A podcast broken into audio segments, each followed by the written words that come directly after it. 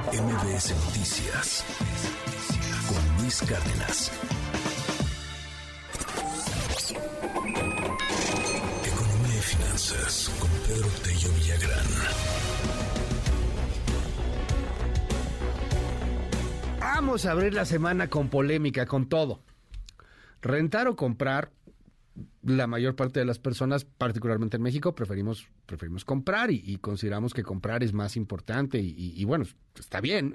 Hay, hay por ahí algunos temas en donde rentar puede llegar a ser más beneficioso, pero bueno, lo hemos platicado con expertos en finanzas.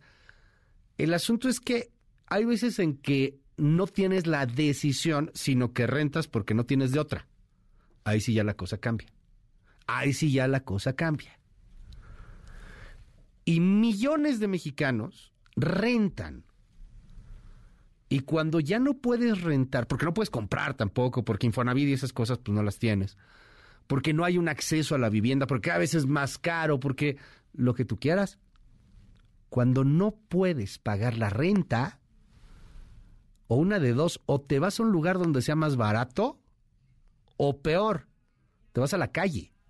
Con la pandemia mucha gente que rentaba se fue a la calle nuevos homeless, nuevos vagabundos, sí, sí los hubo. Bueno, pues hoy por la inflación, el precio de la renta de vivienda podría impactar la economía de más de 5 millones de familias en este país, no de mexicanos, 5 millones de familias, familias de cuatro o cinco integrantes. Pedro, qué drama el que nos cuentas hoy, qué fuerte. Muy buenos días, ¿cómo estás? Luis, buenos días, qué gusto saludarte a ti y también a quienes nos escuchan.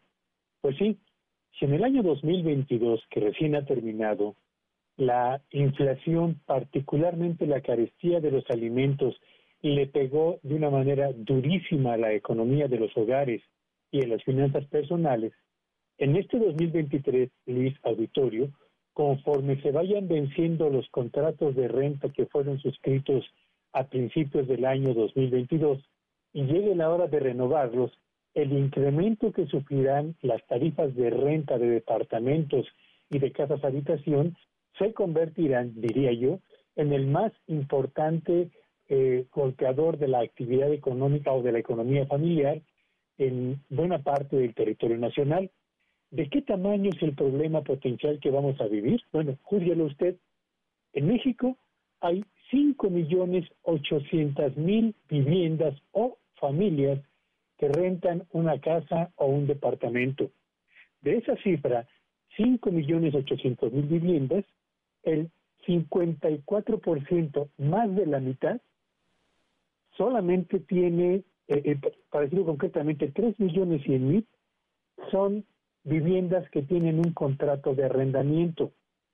Los 2.7 millones de viviendas o familias que rentan una casa o un departamento lo hacen sin tener un contrato vigente. Se trata de acuerdos fundamentalmente de palabra o por la vía de la firma de pagarés. ¿Qué es lo que va a ocurrir con esas 5.800.000 viviendas al margen de que tengan o no un contrato de arrendamiento? Bueno, pues lo que va a ocurrir es que tan pronto venza el plazo pactado en el año pasado, quienes son dueños de esas casas o de esos departamentos van a acercarse a renegociar los términos de la renta. Y una encuesta realizada entre profesionales inmobiliarios a finales del año pasado señala que casi en el 60% de los entrevistados o de los encuestados se espera un incremento en la renta. ¿De qué porcentaje? Bueno, pues los porcentajes dependen de la ciudad, y al interior de las ciudades, por supuesto, de las colonias de las que estemos hablando. Pero el rango que ubican de incrementos oscila entre el 10%, el más bajo, e incrementos que alcanzan hasta el 25%, evidentemente en zonas de alto ingreso, de alto poder adquisitivo.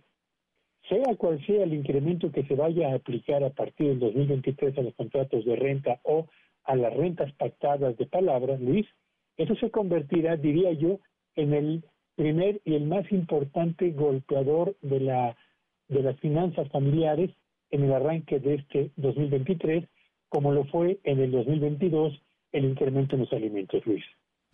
Oye, qué trancazo, ¿eh? Como lo que hablabas de los seguros hace tiempo. A ver, eh, la renta, ¿hay alguna algo que obligue a que no suba más que otra cosa, pues no, ¿verdad? Al final de cuentas es un acuerdo, ya sea por contrato o ya sea por acuerdo entre particulares. Pero nos dices, si va conforme a la inflación, como vienen muchos de los contratos, pues estamos hablando de un incremento mínimo, mínimo del 10%. Sí, en efecto. Eh, recordemos que hay, hay una ley que estipula que los contratos de arrendamiento deben incrementar el monto de la renta en función de la inflación que se observó. En otras palabras, tendríamos que estar suponiendo que los contratos de renta van a tener un incremento del orden de, para poner el número redondo, Luis, del 8% en todo 2023. Pero la verdad es que la oferta de vivienda para arrendamiento es menor a la demanda que realizan las familias por obtener algún lugar para, para vivir y rentar.